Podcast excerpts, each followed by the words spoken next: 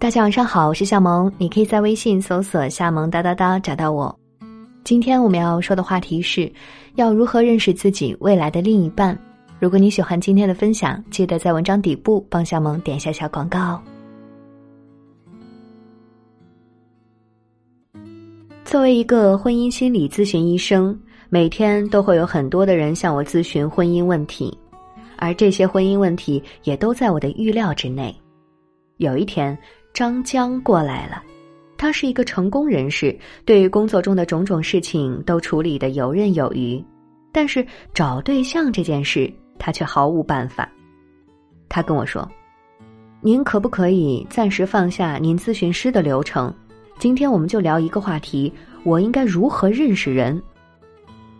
我说可以，但当时我心里觉得这根本不是一个问题。在他坐下来以后。我给了他一份长长的清单，这份清单上有各种认识人的方式。张江迫不及待看了这份手册，但在接下来的时间里，他不断的挑剔每一种方式的毛病，并且告诉我，手册中提到的相亲啊、快速约会呀、朋友介绍呀都不靠谱，都是有缺陷的。这些方式不仅现在不会起作用，而且将来也不会起作用。我立刻就明白他的问题所在，而且他的问题并不是个案，而是一类人、一群人的问题。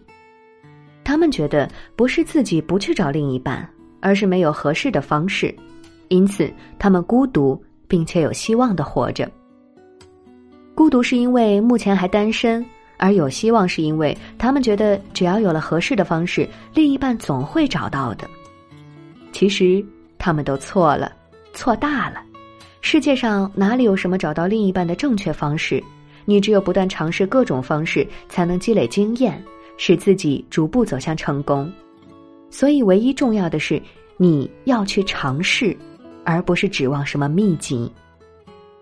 如果你已经认同了尝试的重要性，那么在你尝试之前，我还是要给你五个建议，帮助你少走点弯路。如果说真有什么秘籍的话，你就当这五个建议是秘籍吧。第一个就是，你要知道，寻找另一半并不是一个有乐趣的事情。或许在一个理想的世界中，我们不需要刻意的去寻找另一半，因为我们在日常生活中或者是上下班的路上总会遇到。但现实往往事与愿违，因此另一半需要去寻找。第二个就是制定一个完美的执行计划，这个计划的要求就是尽可能多的列出你可以参加的活动，比如去 KTV、去爬山、去蹦极、去画画等等。然后就是在这些清单中找到你想参加的，决定一周去一次还是两周去一次。第三个就是扩大你的选择范围，试想想，我们是不是迫不及待的遇见一个人？以为他就是我们这辈子的唯一，然后开始了对美好生活的向往，大错特错。我们要多和别人见面，相互了解，直到确定谁才是我们真正想要的人。第四个是两小时原则，你和你的另一半第一次见面不要超过两小时，万一不喜欢，两小时会很快过去；万一喜欢，两小时互相了解，并准备下一次约会。第五个是，知道你想要什么。你是想要另一半的英俊帅气，还是才华横溢？你是想要另一半的知书达理，还是温柔贤淑？还有，你是否想要很快进入婚姻？等等，这些在你约会之前就应该想明白。爱情虽然使人盲目，但生活需要理智。在学校里或者是工作场合认识另一半是一种很有效的方式，当然，朋友介绍也是如此。但除此之外还有很多的方式。大学时候的一个朋友很喜欢汉服和戏剧，他经常参加社团活动，会去市里看各种戏剧。日子久了，自己也学会了表演。也正因为如此，他认识了现在的老公，而且。看展览、网络约会、婚介服务、单身俱乐部、派对、大学校外课程项目、超市、咖啡馆、茶馆、书店、图书馆，很多的场合都是你可以尝试的方式。还记得张江吗？就是那个对各种方式都有抱怨的人，最后一个都没有尝试。但是另外一个咨询的人叫小夏，恰恰相反，他是尝试了所有的方式，但是依然失败了。我对小夏说：“没关系，继续坚持下去。”我们都有找钥匙的经历，往往就是在最后一个寻找的地方，我们找到了钥匙。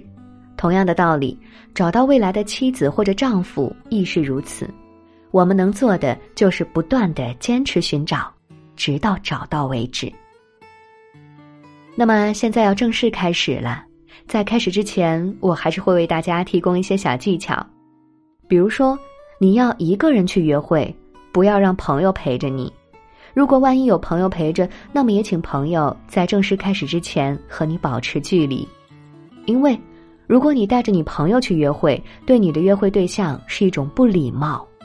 不仅如此，有一个第三方在场，你们也没有办法很好的交流。我理解你带朋友去的初衷，但是你可以在约会结束之后跟你的朋友说明情况，让你的朋友提供咨询意见，而不是一开始就让你的朋友参与整个约会。再比如说，第一次见面的时候，你可以主动和别人聊天，引出话题，不让约会变得尴尬。因为此时此刻你说什么不重要，重要的是你可以让你们双方有话题可以聊。此外，如果你的约会对象比你还害羞，你可真是帮了他一个大忙。最后记得，不要太严肃，不要太正式。尽管约会是一件严肃和正式的事情，但我们可以用一种轻松愉悦的方式进行。好了，祝愿大家都可以找到人生中的另一半。开启美好新生活。好了，今天就到这里，晚安啦。